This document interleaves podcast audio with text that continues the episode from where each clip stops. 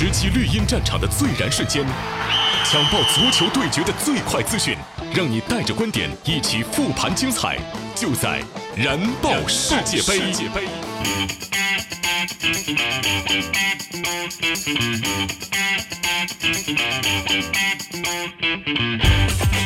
喜马拉雅的听众朋友们，早上好！您现在听到的是由百威啤酒独家冠名播出的《燃爆世界杯》，精彩世界杯头条刷不停，回顾最燃的球赛现场，让您听到最新最热、最有话题的世界杯新闻。我是刘洋。燃点重现。世界杯淘汰赛十六进八的比赛迎来最后两组较量，在一场强强对话当中，虽然哥伦比亚顽强抵抗，但也没能阻挡雄狮的獠牙。残酷的点球大战之后，三狮军团终于拿下八强最后的一席。凯恩斩获第六球，继续领跑射手榜。让我们一起加入当晚那燃烧的声浪，置身燃情现场。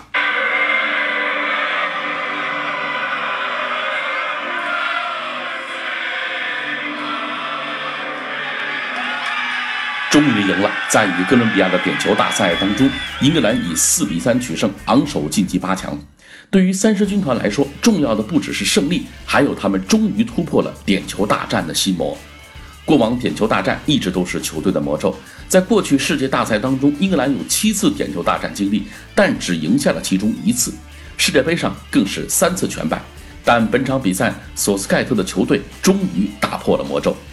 点球一直都是英格兰过去几届大赛当中的梦魇。从1990年的世界杯到现在。英格兰总共经历了七次点球大战，但只赢下了其中的一次。一九九零年世界杯，英格兰在点球大战当中输给了西德。一九九六年欧洲杯，英格兰点球赢了西班牙，但之后又在点球大战当中输给了德国。一九九八年世界杯，英格兰点球输给了阿根廷。二零零四年欧洲杯，英格兰点球输给了葡萄牙，贝克汉姆与瓦塞尔罚失了点球。二零零六年德国世界杯，英格兰在点球大赛当中输给了葡萄牙，兰帕德、吉拉德以及卡拉格罚失点球。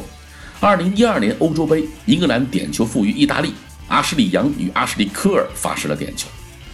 不光光是成年队，英格兰 U 二十一代表队也不擅长罚点球。在近十年欧青赛的比赛中，英格兰 U 二十一经历了三次点球大战，但输掉了其中的两次。所有人都认为英格兰是从骨子里就从来不擅长罚点球。在对阵哥伦比亚的点球大赛当中，英格兰也曾经命悬一线。第一、第二，凯恩与拉什福德轻松罚入点球，但在第三轮，利物浦队长亨德森罚出的点球被奥斯皮纳扑出，这样哥伦比亚取得了三比二的领先。如果第四轮主罚的乌利维将球罚进的话，英格兰基本上就没什么希望了。但好在乌利维虽然骗过了门将皮特福德，但却将球打在了横梁上。最后两轮，英格兰由特里皮尔戴尔将球罚入，最终英格兰在点球大战当中以四比三淘汰了哥伦比亚，晋级了八强。英格兰能够打破点球魔咒，也许并不是偶然。索斯盖特说，球队从三月份确认晋级世界杯之后就开始练点球了，练了整整四个月。这可能是世界杯三十二支球队当中最早开始练点球的球队。那包括呢，索斯盖特本场的换人也都在考虑点球大战。他换上的拉什福德与戴尔都罚中了关键的点球。在击败哥伦比亚之后，英格兰在本届世界杯上的前景一片光明。他们将在四分之一决赛当中遇到瑞典。对于球队更重要的是，英格兰终于打破了点球的魔咒。在接下来的淘汰赛当中再遇到点球大赛，索斯盖特的球队也不会感到害怕。而在另外一场欧洲球队之间的较量当中，凭借不懈的努力和运气的帮助，瑞典在八分之一决赛当中战胜了瑞士，晋级八强。在历史性的第五十场世界杯比赛里，这支平民化的瑞典实现了真正的突破，不仅二十四年来首次在淘汰赛取胜，而且自本土世界杯以来首次取得连胜，也得以二十四年来首次晋级世界杯八强。本场比赛对于瑞典足球也有着重要的意义。这是他们参加世界杯正赛阶段的第五十场比赛。不过，尴尬的是，他们也成为仅次于墨西哥世界杯正赛阶段参赛场次第二多，但是却没有能够夺得冠军的球队。这场硬碰硬的较量在第六十五分钟才打破了僵局。托伊沃宁送出助攻，贝斯弗里于大禁区外右脚射门，皮球经过了对方的后卫，触球变线，直接窜入球门左上角。瑞典一比零领先。北欧海盗们心里十分清楚，剩下三十分钟的时间，他们要做的就是全力防守，然后找准机会反扑。瑞典队就像是一支训练有素的军队，在场上追赶着皮球，每个人都像是拼尽了最后一丝力气，疯狂奔跑着。这样的足球或许并不好看，但足以令人心生敬意。以往的比赛，每当中场哨音吹响时，转播镜头总是会去寻找全场最佳球员，或者是队伍当中的当家球星。但是本场比赛结束后，我们却发现导播把镜头均匀分给了每一个人。这是一场属于全队的胜利，是一场属于球员、教练、工作人员、球迷们所有人的胜利。一九九四年世界杯时，瑞典能够杀入半决赛，颇有运气的成分。在八分之一决赛里，他们的对手是实力不强的沙特阿拉伯；而在八强战里，他们在点球决战战胜了罗马尼亚；三四名决赛则完胜保加利亚。时隔二十四年，瑞典又一次杀入八强。这一次，他们将面对点球大战在艰难晋级的英格兰。有稳固的防守，有能够破门得分的球员，再加上出色的团队精神，瑞典人至少得到了复制二十四年前成绩的机会。独家热评：俱乐部层面，足坛段子，阿森纳独占八成；国家队领域，足坛段子，英格兰与中国队独占九成。与中国队一样，三狮军团总是被讥讽、侮辱和嘲笑。那么，对于英格兰队呢？最犀利的嘲讽就是国人赠予他们的绰号“欧洲中国队”。但或许现在再去称呼英格兰是欧洲中国队，就有些不合时宜了。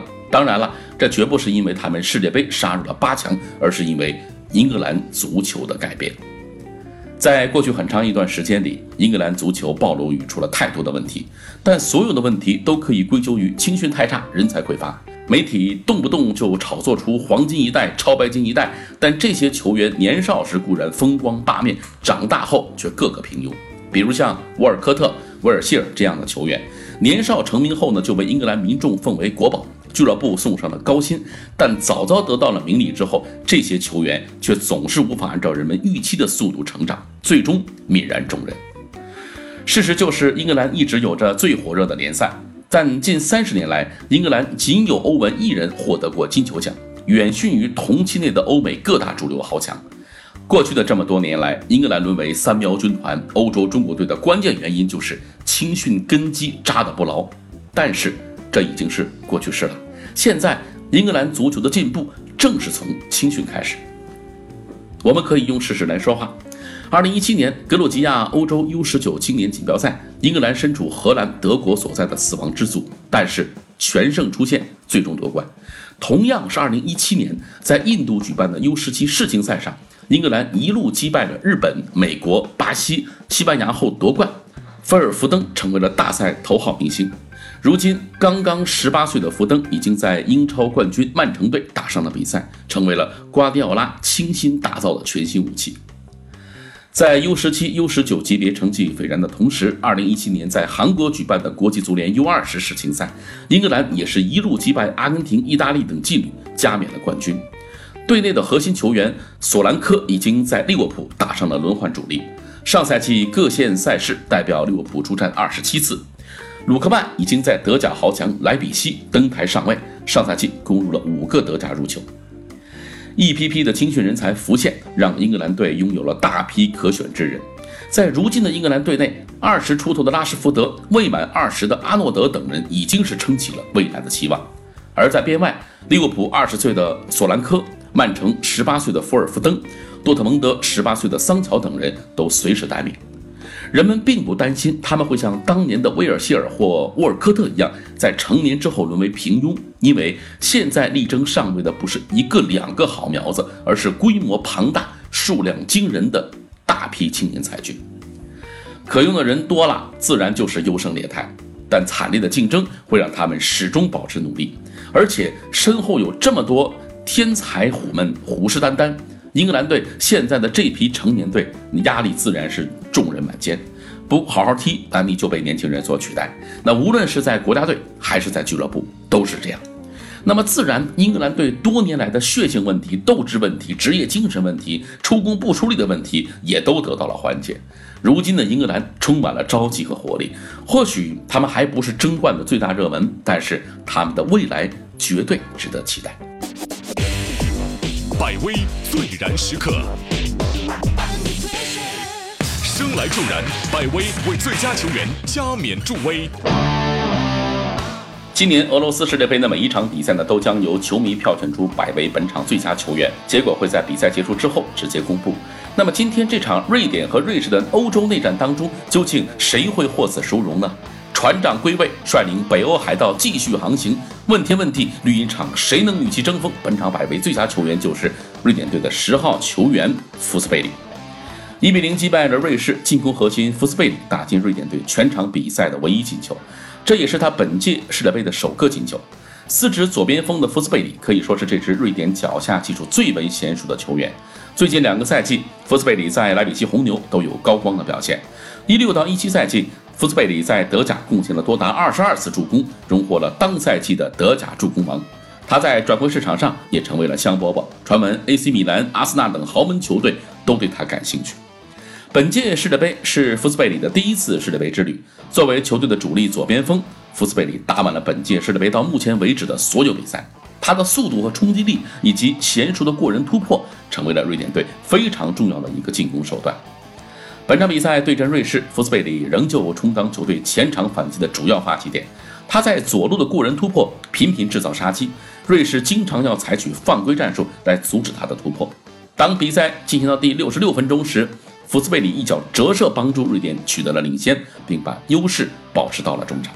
本场比赛的进球是福斯贝里在本届世界杯十四次射门之后打进的第一球。而在本场比赛破门之后，本届世界杯所有没有取得进球的球员当中，福斯贝里的射门次数是最多的，总共十三次射门零进球。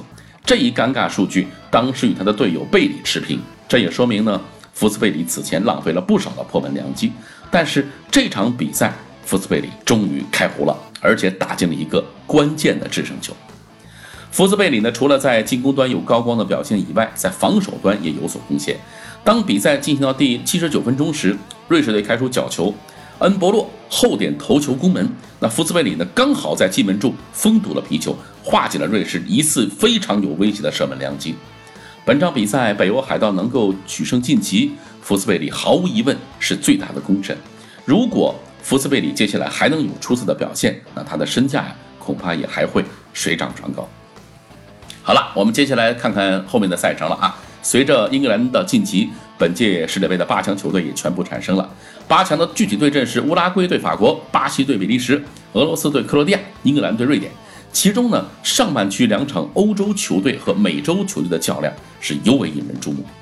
法国和乌拉圭这场是典型的矛与盾之间的对决。这支法国队星光灿烂，有豪华的攻击线，中锋大基鲁、邓贝莱、格里兹曼，还有呢一战征服无数球迷的姆巴佩。这支法国队强大的攻击力足以让任何一支球队心生畏惧。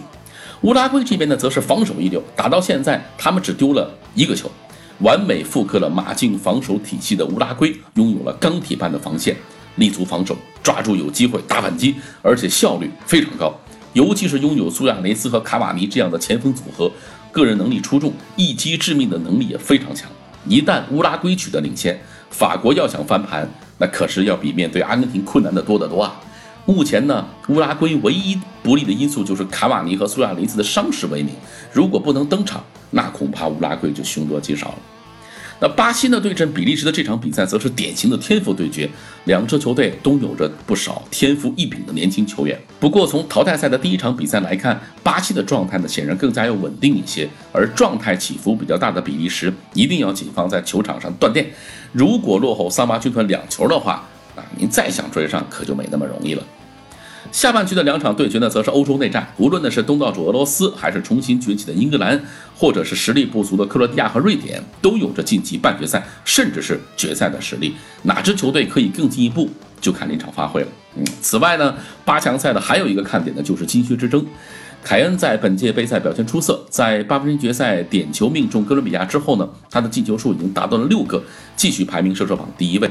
而在他身后呢，是打进四球的卢卡库和 C 罗。那从目前情况来看，凯恩是极有希望获得金靴奖。他在四分之一决赛当中能否再度破门，也是值得期待。好了，今天呢咱们就聊到这儿，明天和后天呢都是休赛日，我们的节目也会休息一段时间，在北京时间周六的早上，欢迎继续收听由百威独家冠名播出的《燃爆世界杯》，我是刘洋，咱们周六早上见。